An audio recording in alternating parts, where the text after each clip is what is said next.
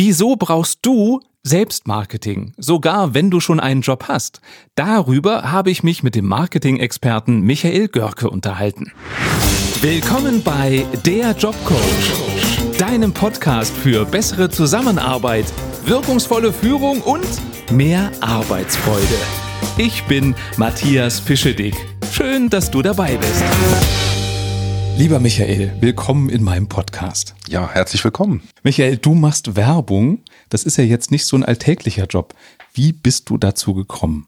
Das ist eine ganz interessante Geschichte. Ich war äh, mit meinem Vater unterwegs, da war ich äh, sechs Jahre alt und ähm, dann stand ich vor einer riesigen Plakatwand und auf dieser Plakatwand war ein froschgrüner äh, ein Wagen zu sehen, ein Cabrio. Und ich war total fasziniert und habe ich meinen Vater gefragt, wie kommt denn das Auto ähm, auf diese Plakatwand? Und mein Vater sagte ganz schnöde, das weiß ich nicht, ich glaube, das ist Werbung.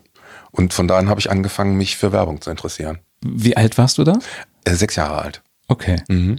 Wie ging es dann weiter? Also du hast mit den sechs Jahren dann immer wissen wollen, wie kommt das Bild dahin? Ja, Und genau. Wie hast du es dann rausgefunden? Ja, ich habe mir Bücher gekauft, ich habe mit Leuten gesprochen, ich habe mit Künstlern gesprochen und habe immer gefragt, wie funktioniert das? Ein ganz spannendes äh, Gespräch war dann mal mit einem Fotografen, der gesagt hat, ich nehme dich mal mit und dann zeige ich dir mal, wie man Werbefotos macht. Und bei diesen Werbefotos habe ich dann einen Retoucheur kennengelernt, der damals noch mit dem Pinsel Bilder retuschiert hat. War das für dich eine Überraschung, dass es jemanden gibt, der, der Bilder nachbearbeitet? Ja, das wusste ich gar nicht, wie das geht. Also das war äh, hochgradig interessant. Das war diese Airbrush-Technik und Pinseltechnik.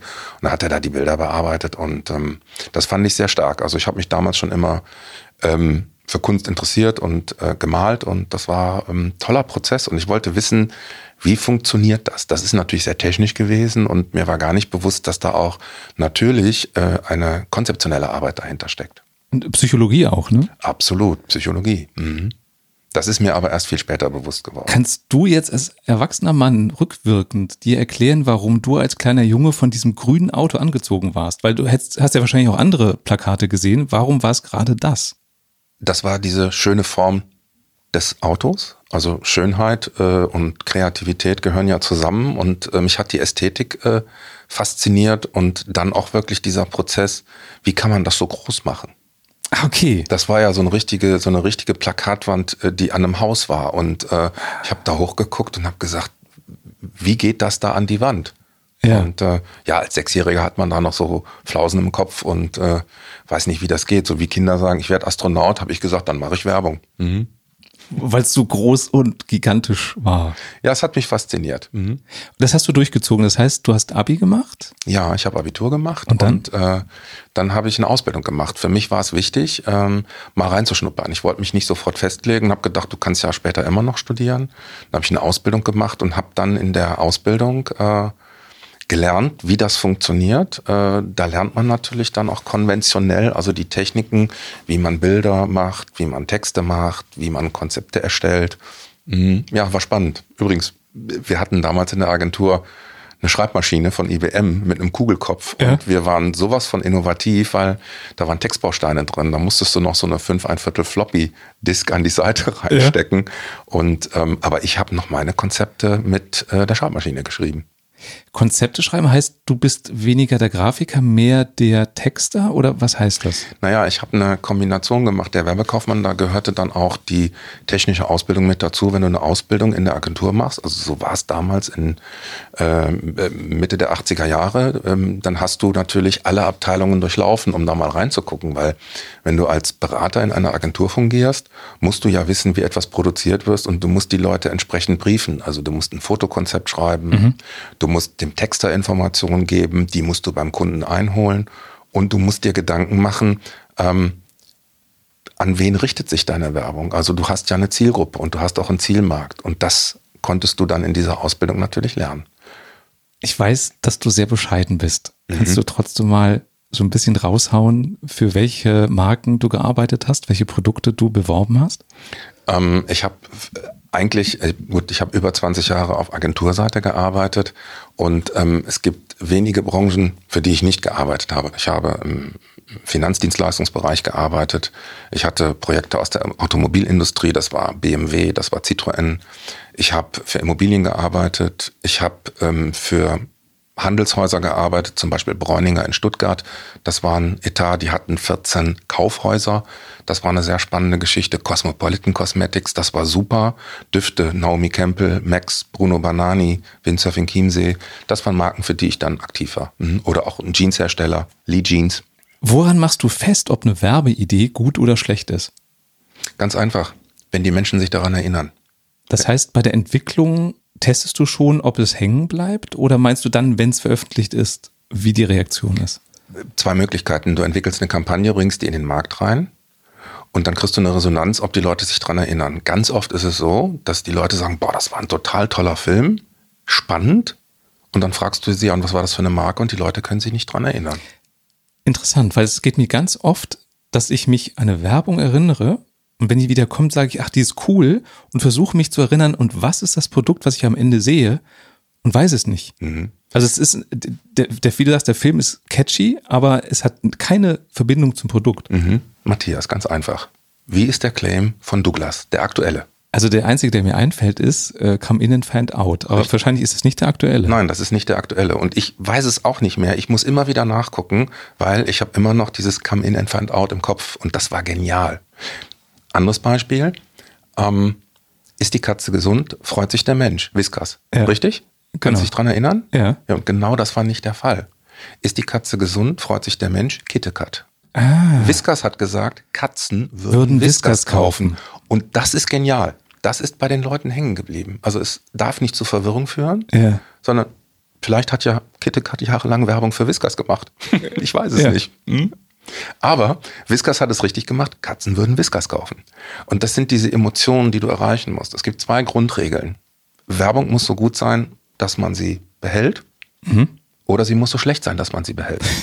Mama, du kriegst doch die Flecken wieder sauber. Huhuhu, Fleckenzwerge.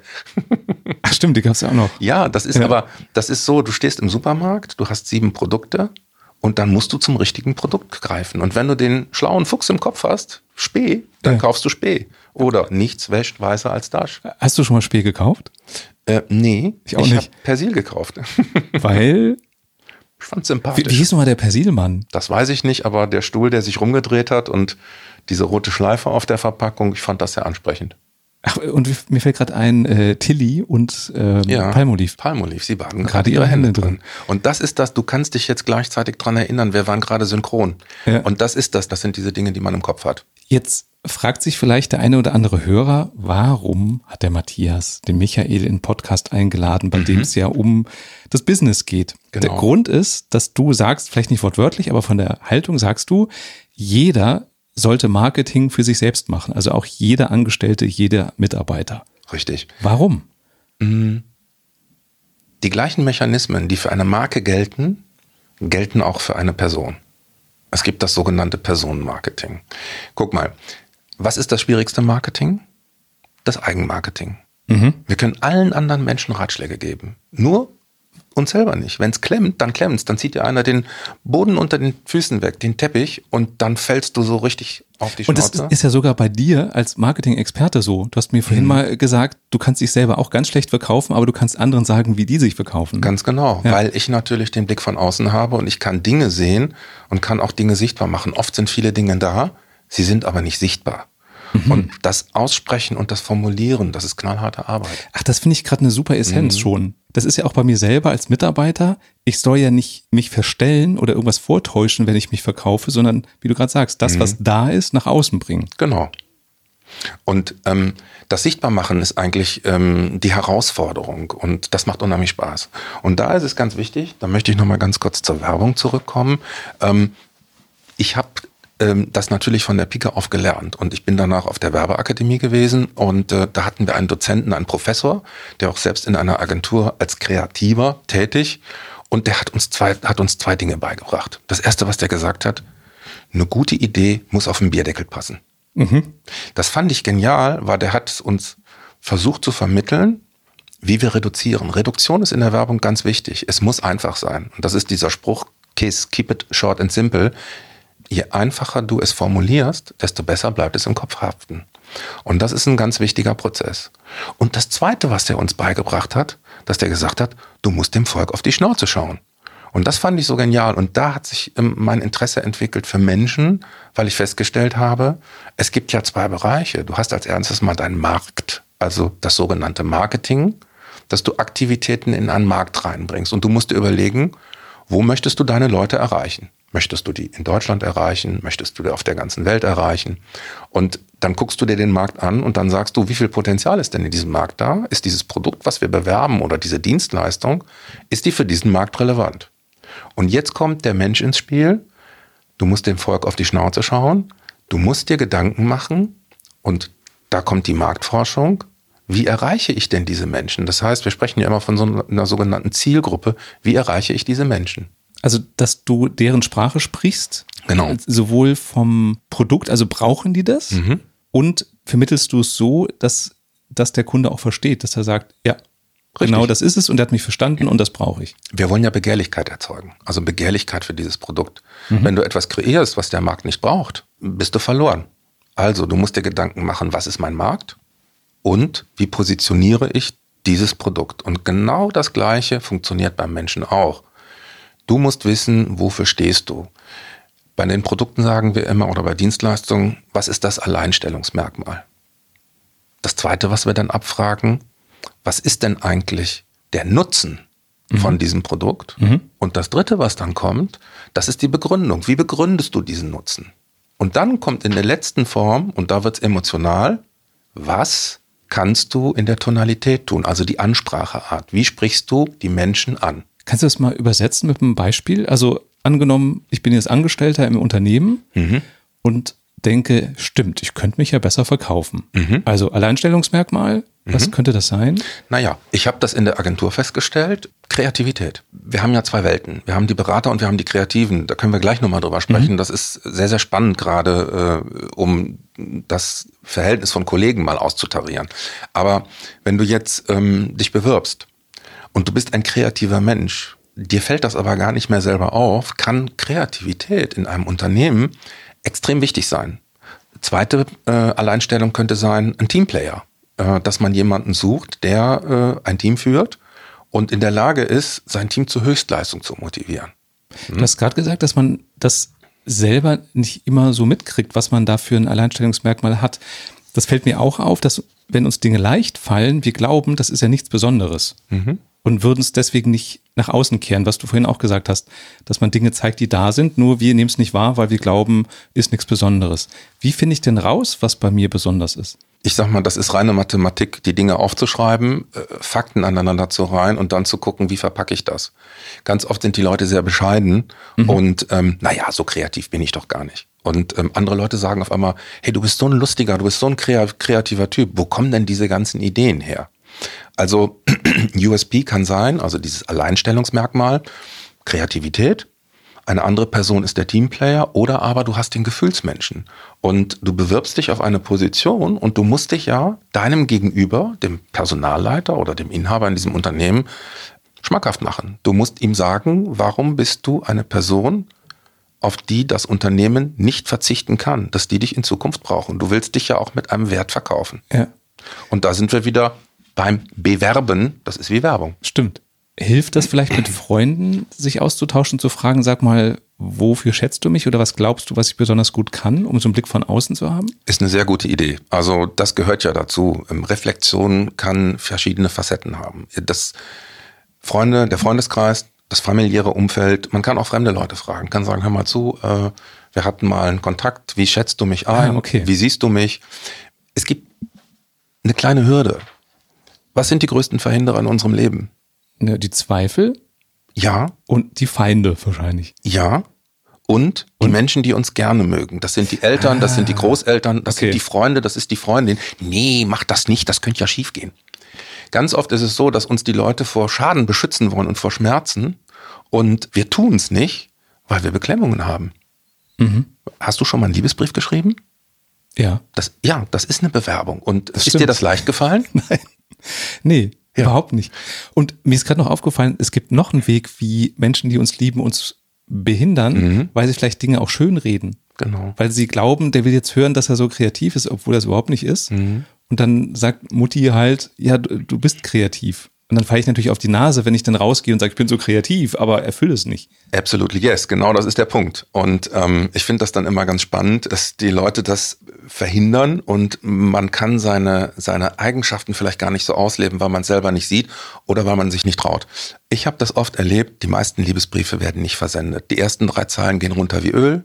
Ja. Die vierte, die fünfte, die klemmt. Die sechste, die siebte, uh, kann ich das schreiben? Was denkt sie denn über mich? Und äh, die neunte, die zehnte, die elfte, pff, komm, ich schmeiß das Ding weg. Ich habe das mal gelesen, das müsste man jetzt mal googeln. Ich glaube, äh, 65 Prozent aller Liebesbriefe werden nicht versendet. Das wäre eine Idee für eine Webseite, dass mhm. man die dann hochlädt, anonymisiert, ja. einfach so als Inspiration. Warum nicht? Ne? Ja. Anderes Beispiel, äh, ein Bekannter von mir, ähm, naja, der ist von seiner Freundin verlassen worden. Und der hatte die Tränenvase am Auge und der hat geheult. Und ich habe gesagt, komm, wir gehen raus, wir gehen mal in eine Bar, wir trinken mal einen Cocktail und so weiter. Der saß da wie ein Miesepeter. Ja, ich hatte eine Freundin und ähm, ich habe gebaggert, was das Zeug hält, war total war total erfolgreich und der hat da gesessen durch seine miese Ausstrahlung. Die Mädels haben den nicht angesprochen. Als ich dann aber einen Kontakt hergestellt habe und er dann mal ins Reden kam und auf einmal in einer ganz anderen Welt war, dann war er auf einmal interessant für diese Frauen. Ne? Und dann fragte mich die an, hast du eine Freundin? Ich so, klar. Ach ja, und dann war ich uninteressant. Dann haben die bei dem gestanden. Ah, okay. Mhm. Da kam der Werber durch. So ungefähr. mhm. Du hast gerade gesagt, es kann ein USP sein, dass ich, wie hast du gesagt, emotional bin oder emotionale Fähigkeiten? Ein Gefühlsmensch. Ein Gefühlsmensch mhm. bin. Würde ich jetzt spontan denken, also ich finde das eine wichtige Eigenschaft, aber wie könnte ich das einem potenziellen Arbeitgeber vermitteln, dass das ein Mehrwert ist? Das ist der Zuhörer, Mhm. Das ist der Denker. Das ist der, der sich äh, im Hintergrund äh, für Dinge einsetzt und mal in die Tiefe geht und nicht oberflächlich arbeitet. Das kann ein riesengroßer Vorteil sein. Ja, klar. Also äh, Nachhaltigkeit fällt mir da ein, dass ich Total. Themen kläre und nicht mhm. einfach nur oben drüber wische. Ja. Mhm. Der Gefühlsmensch, der zu dem Kollegen sagt oder zum Vorgesetzten, ich würde gerne nochmal über diese Situation mit Ihnen sprechen. Mir ist das wichtig für das Team und auch für unser Projekt. Ähm, und äh, wenn man sich so positioniert, kann man in einem Team auch eine Rolle finden. Ne? Mhm. Ähm, lass uns noch mal ganz kurz auf die Kreativität zurück, weil das ist ja so eine Leidenschaft von okay, mir aus der, wir das mal als Beispiel. aus der Agentur zurück. Ja. Ähm, der erste Punkt ist das Alleinstellungsmerkmal. Der zweite Punkt ist, dass man sich Gedanken macht über den Nutzen. Ja, was für einen Nutzen bringe ich dem Unternehmen? Und da könnte man formulieren, wenn man sagt, mein Alleinstellungsmerkmal ist äh, die Kreativität, dass man beim Nutzen schreibt, durch meine Kreativität bringe ich neue und gewinnbringende Impulse und Lösungen in unser Unternehmen. Das finde ich generell in der Werbung auch interessant, dass du dem potenziellen Kunden erklären musst, warum er das vielleicht braucht. Mhm. Also nicht voraussetzen, na, er, der erkennt das ja eh, warum das nützlich ist, sondern ich muss es ihm erklären, oder? Mhm, ganz genau.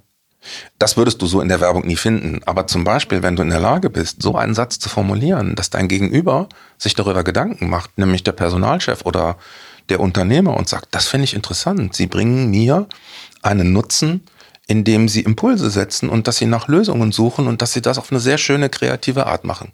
Ja, würde ich sofort sagen, äh, erzählen Sie mir ja. Genau. interessant. Und jetzt kommt die Begründung. Und warum ist das so?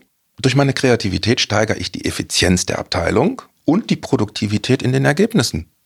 Gleichzeitig sorgen die kreativen Prozesse für Motivation im Team. Mhm. Das hört sich jetzt alles konstruiert an. Wenn man sowas schreibt, das ist echt, man sitzt den ganzen Tag da und man versucht irgendetwas zu formulieren und hinterher geht das ganz leicht. Dass wenn jemand, wir sprechen ja immer in der Werbung von diesem Elevator-Test. Also das heißt, stell dir vor, du gehst in ein Gebäude rein und du hast ein Produkt, was du verkaufen möchtest. Du steigst im Erdgeschoss ein, du fährst in die 40. Etage und du hast jetzt 25 Sekunden Zeit, demjenigen, der mit dir in dem Aufzug steht, zu erklären, warum er dieses Produkt braucht. Wir haben gar nicht 25 Sekunden, das muss schneller gehen. Und wenn du dir diese Sachen erarbeitest, kriegst du das sogenannte Markenbild. Markenbild heißt, es wird deutlicher und klarer, wer ich bin, wofür ich stehe als, genau. als Person. Als Person. Das ja. ist Personenmarketing. Und dann kommt jetzt noch bei den Produkten die Tonalität. Wie tue ich das? Äh, denk mal bitte an den Spruch bei BMW, Freude am Fahren. Mega gemacht, die gehen auf äh, Sympathie. Mhm. Ne? Audi macht Technik, Vorsprung durch Technik. Bei BMW ist es der Spaß, die Freude. Und wenn du die Bilder siehst, Menschen, die lachen, immer in Bezug mit einem Lifestyle-Auto. Wovon sollte ich das abhängig machen, wie meine Tonalität in der Bewerbung ist? Von der Branche? Also würde ich bei einer Bank weniger auf Emotionen gehen, mehr auf Fakten als bei ähm, Friseursalon zum Beispiel? Oder wovon hängt das ab? Naja, wenn du dich in der Agentur bewirbst, musst du natürlich auch Spaß an der Kreativität und an, an dem ganzen Umfeld haben. Ne? Da spielt Status eine ganz große Rolle. Ne? Bei den Banken ist es Seriosität, klar. Ähm, warum tritt eine Bank oder eine Versicherung mit blauer Schrift auf? Seriosität. Ja. Warum sind Energieversorger grün? Ne? Auch da ist wieder die Wirkung. Ne? Und das, auch das passiert bei Menschen. Überlegst du dir, ob du eine Krawatte anziehst oder nicht? Wovon soll ich das abhängig machen? Ob ich bei dem Beispiel bleibend eine Krawatte anziehen soll oder nicht? Kann ich dir sagen, das ist Fleißarbeit. Schau dir das Unternehmen an. Es gibt heute viele Möglichkeiten, sich über ein Unternehmen zu ähm, informieren. Ich würde in solche Gespräche mit Fragen reingehen. Man kann sich Geschäftsberichte durchlesen, man kann sich die Website angucken, man könnte dem Personalleiter eine Frage stellen und könnte sagen, ähm, ich bewerbe mich in einem Unternehmen, äh, das ist ein Arbeitsplatz, in dem ich die nächsten Monate oder die nächsten Jahre verbringe. Ähm, wie sieht Ihre Entwicklung aus? Wo geht das Unternehmen hin? Dann sieht der, dass du dich mit dem Unternehmen auseinandergesetzt hast und du kannst sagen, ich habe mir äh, da noch äh, einen Satz aufgeschrieben, das hat mich beschäftigt, ich finde das sehr interessant. Ne? Wie sieht Ihre Ökobilanz aus? Oder, oder, oder heißt, mich nicht nur verkaufen, sondern auch mich interessieren. Ja, absolut. Natürlich, klar. Mhm. Wenn ich mich nicht für meine Produkte von meinen Kunden interessiert hätte, hätte ich die Werbung nicht machen können. Nochmal zur Krawattenfrage. Mhm. Wovon würdest du abhängig machen, ob du eine Krawatte trägst beim Vorstellungsgespräch oder nicht? Oder Ganz, einen Anzug oder eine Jeans oder was auch immer? Mhm, ganz ehrlich, das ist ein Gefühl. Ich gucke mir äh, die Unternehmen an. Selbst wenn ich zu einem Unternehmen gehe und mich als Berater bewerbe, mache ich mir Gedanken, ziehe ich eine Krawatte an oder ziehe ich sie nicht an? Ne? Das hat was mit der Branche zu tun. Das würde ich im Impuls entscheiden. Ich finde es ja immer wichtig, sich nicht zu verkleiden. Also ja. wenn ich jetzt denke, es ist ein seriöses Unternehmen, würde ich jetzt nicht unbedingt komplett im Anzug mit Krawatte kommen, mhm. aber ich würde ein Sakko anziehen, ein Hemd und eine Jeans. Ja, das wäre so eine Mischung aus, mhm. ich zeige dir, dass ich dich ernst nehme, dass du seriös bist, mhm. äh, liebes Unternehmen, mhm. aber ich bin eher locker. Ja. Weil ich mir der Überzeugung bin, wenn es dir überhaupt gelingt, eine Rolle zu spielen im Bewerbungsgespräch, also mhm. das ist schon schwierig, mhm. willst du dann die nächsten Jahre eine Rolle spielen, mhm. weil nur dann wirst du da akzeptiert oder mhm. zeig dich lieber so, wie du bist. Mhm. Dann wissen die auch, was sie kriegen, wenn sie mhm. dich einkaufen. Ja, ähm, du sprichst gerade einen total wichtigen Punkt an Authentizität. Ähm, man muss sich überlegen, wie komme ich so natürlich rüber, dass die Leute das Gefühl haben, sie kennen mich schon länger. Also mhm. ich möchte mich nicht verkleiden. Eine Krawatte kann eine Verkleidung sein, ein Anzug kann eine Verkleidung sein. Also sich nicht hinter einer Maske zu verstecken, sondern zu gucken, ähm, ich gehe so, wie mich die Leute dann auch später in diesem Unternehmen erleben. Und wenn ich glaube in der Finanzdienstleistung, dass ein Anzug wichtig ist oder eine Jeans und ein Jackett, dann kleide ich mich so, dann kleide ich mich so ein. Ne? Aber ich verkleide mich nicht. Okay. Und dann ist es wichtig, dass du gute Gedanken hast und dass du eine klare Linie hast. Und das muss man sich erarbeiten. Ne? Und da ist es auch wichtig, so ein gewisses Selbstbewusstsein.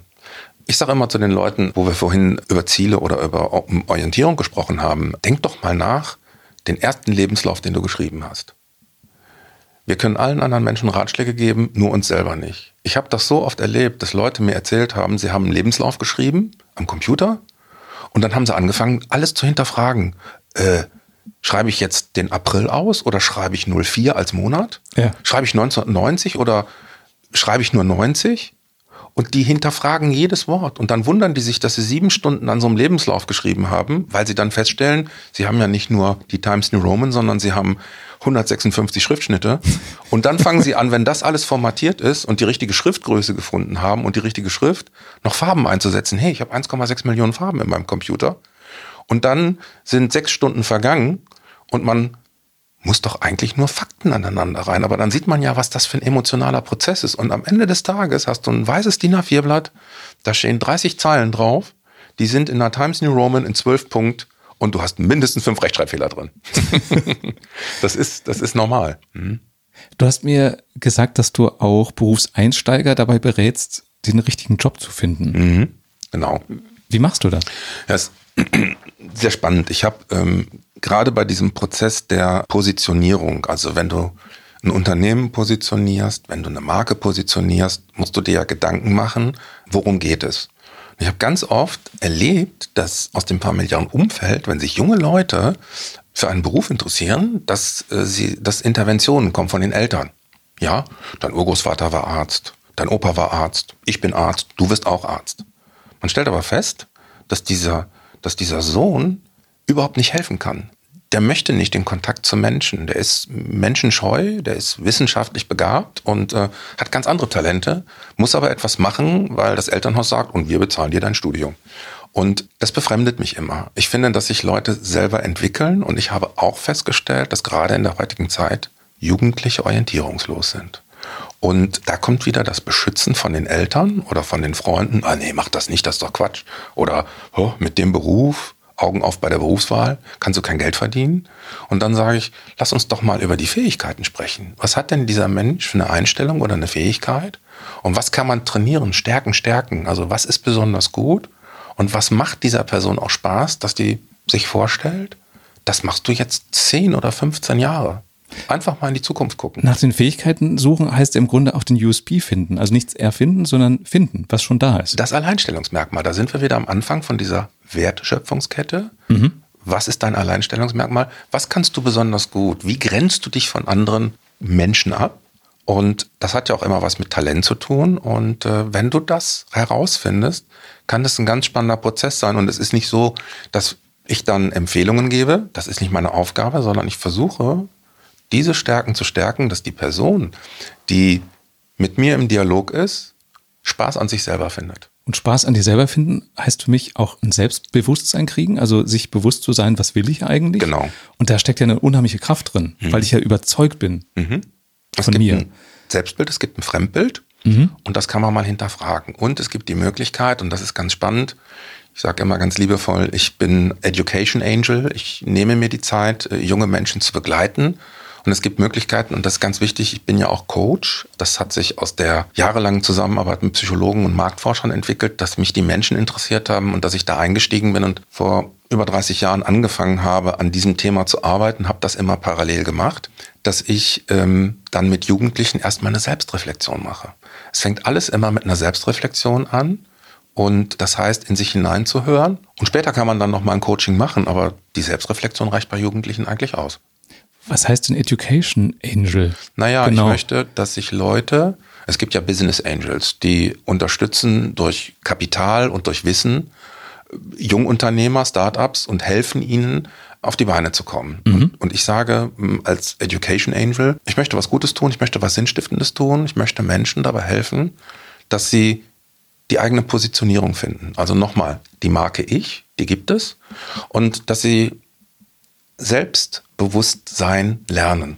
Und ähm, dazu kann eine Selbstreflexion verhelfen. Und da gibt es Möglichkeiten und Systeme, in denen man Fragen beantwortet. Und anhand von diesen Fragen kannst du deine Lebensmotive herausfinden. Okay. Was sagst du? Brauche ich dieses Selbstmarketing nur, wenn ich mich bewerbe? Oder ist es auch sinnvoll, mich zu vermarkten, wenn ich schon angestellt bin im Unternehmen? Beides.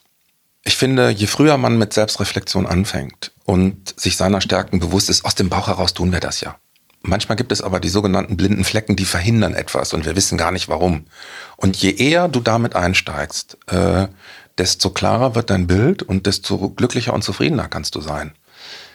Ich hätte mir gewünscht, dass das, was ich heute mache, dass ich das damals hätte am eigenen Leib erfahren können. Wenn ich im Beruf eingestiegen bin, wenn ich das gewusst hätte, Matthias, hätte ich damals deinen Podcast gehört, hätte ich es viel leichter im Job gehabt. Du kannst dir gar nicht vorstellen, was da in Agenturen abgegangen ist. Das war ja sonst immer so nach außen, oh, die heile Welt der Werbung. Ja.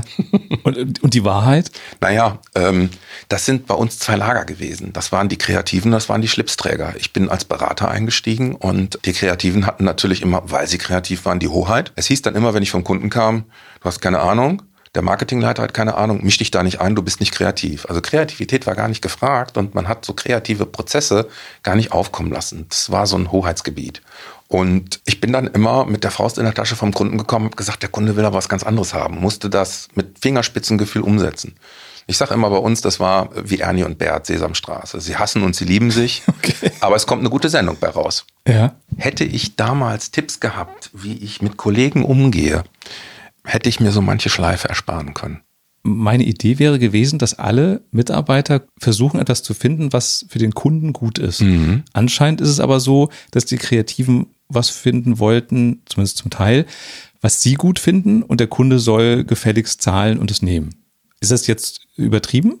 Netto kondensiert kann man das eigentlich so sagen. Guck mal, du hast doch in den Medien gearbeitet, du warst beim Fernsehen mhm. und du hast doch auch diese Erfahrung gemacht mit den Kreativen. Nee, eigentlich nicht. Okay. Also beim Fernsehen ist immer im Grunde der Streit oder die Uneinigkeit, was will denn der Zuschauer? Und als Referenz hast du halt meistens nur die Quoten mhm. und dann, ich nenne das immer das oder nannte das das Quotenorakel, mhm. wurde orakelt, warum haben zu dieser Minute die Leute abgeschaltet? Mhm. Und dann kannst du natürlich anfangen von weil dann gerade ein rosa Pudel auftrat. Mhm. Rosa Pudel funktionieren nicht, weil es gerade äh, Gewitter in Deutschland gab und die Leute wollten lieber ihre Gartenmöbel in Sicherheit bringen oder weil der Moderator das Wort äh, Pusteblume benutzt hat. Also das, du mhm. hast es nie 100% gewusst, warum die Quote runtergeht. Von der, von der Grundhaltung war es aber eigentlich immer so, alle haben versucht rauszufinden, wie muss die Sendung sein, dass die Quote gut ist, das heißt, dass der Zuschauer das mag. Ja, und unterm Strich wir sind nur für Quoten bezahlt worden. Es war immer das Ziel, die beste Quote für unseren Kunden oder für das Produkt oder für die Dienstleistung zu erarbeiten. Und das ist Stress. Das ist gut, das ist ein Leistungsansporn und äh, da formt sich dann das Team. Alle ziehen natürlich am gleichen Strang, aber äh, das hast du in jedem Unternehmen, da kommen dann die Ellenbogen. Ich würde gerne mal zurück auf ja. das Selbstmarketing, wenn mhm. ich schon einen Job habe. Ja was bringt mir das? Also, wenn ich mir selbst bewusst bin, ja, glaube ich auch, dass ich dann glücklicher bin, mhm. weil ich mich sicherer fühle. Mhm. Wozu brauche ich das noch? Wozu brauche ich dieses Selbstbewusstsein, das Selbstmarketing im Arbeitsalltag? Da geht es um Zufriedenheit. Wir sprechen ja alle heute von diesem Begriff Work-Life-Balance. Und ich kenne Leute, die ich betreue, die in einem Job arbeiten, der ihnen keinen Spaß macht. Sie sind nicht mehr leistungsfähig. Je älter sie werden, desto mehr geht die Leistungsfähigkeit verloren und vielleicht auch mal Dinge auszusprechen und nicht nur zu ertragen. Beispiel dazu. Wenn ich mit Lebensmotiven arbeite, gucke ich mir diese sogenannten 15, 16 Lebensmotive an. Und bei einem Mitarbeiter habe ich festgestellt, dass der überhaupt gar kein Team leben möchte. Der kann das nicht von seiner Persönlichkeitsstruktur. Das ist intrinsisch drin. Der geht eigentlich Menschen aus dem Weg, arbeitet aber im Vertrieb. Ah, Und das okay. 16 Jahre lang der ist zu Kontakt gezwungen worden. Das heißt, im Grunde hat er sich selbst zur Mogelpackung gemacht, mhm. weil er sich als Vertriebler vielleicht auch selber gesehen hat, obwohl das eigentlich gar nicht ist. Zumindest nicht im 1 zu 1 Kontakt. Ja, und jetzt kommt der sogenannte blinde Fleck. Ein Leitmotiv von ihm, also nicht teamfähig sein, heißt, ich möchte unabhängig sein. Ah. Unabhängigkeit bedeutet, ich suche nicht den Kontakt zu Menschen, ich gehe gerne im Wald spazieren, ich bin auch gerne alleine, ich sinniere sehr gerne die können natürlich mit Menschen zusammen sein, wenn sie es müssen, aber nur zu einem bedingten Zeitpunkt. Und dann ziehen sie sich zurück und schätzen auch mal die Ruhe. Und das, was ihn so fasziniert hat, das war das Reisen. Ich bin alleine im Hotel, ich sitze ah. im Auto und habe drei Stunden Zeit nach dem Termin. Und dann war der in der Lage, und das war das Ding, dass der immer Kontakt hatte zu einzelnen Personen. Und auf einmal wurde aber sein Berufsumfeld geändert und er musste praktisch in Teams rein.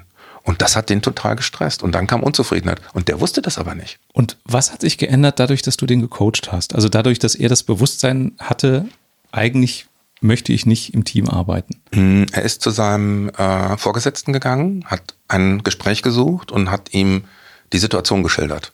Und hat gesagt, ich merke, dass mir dieser Beruf Stress bereitet.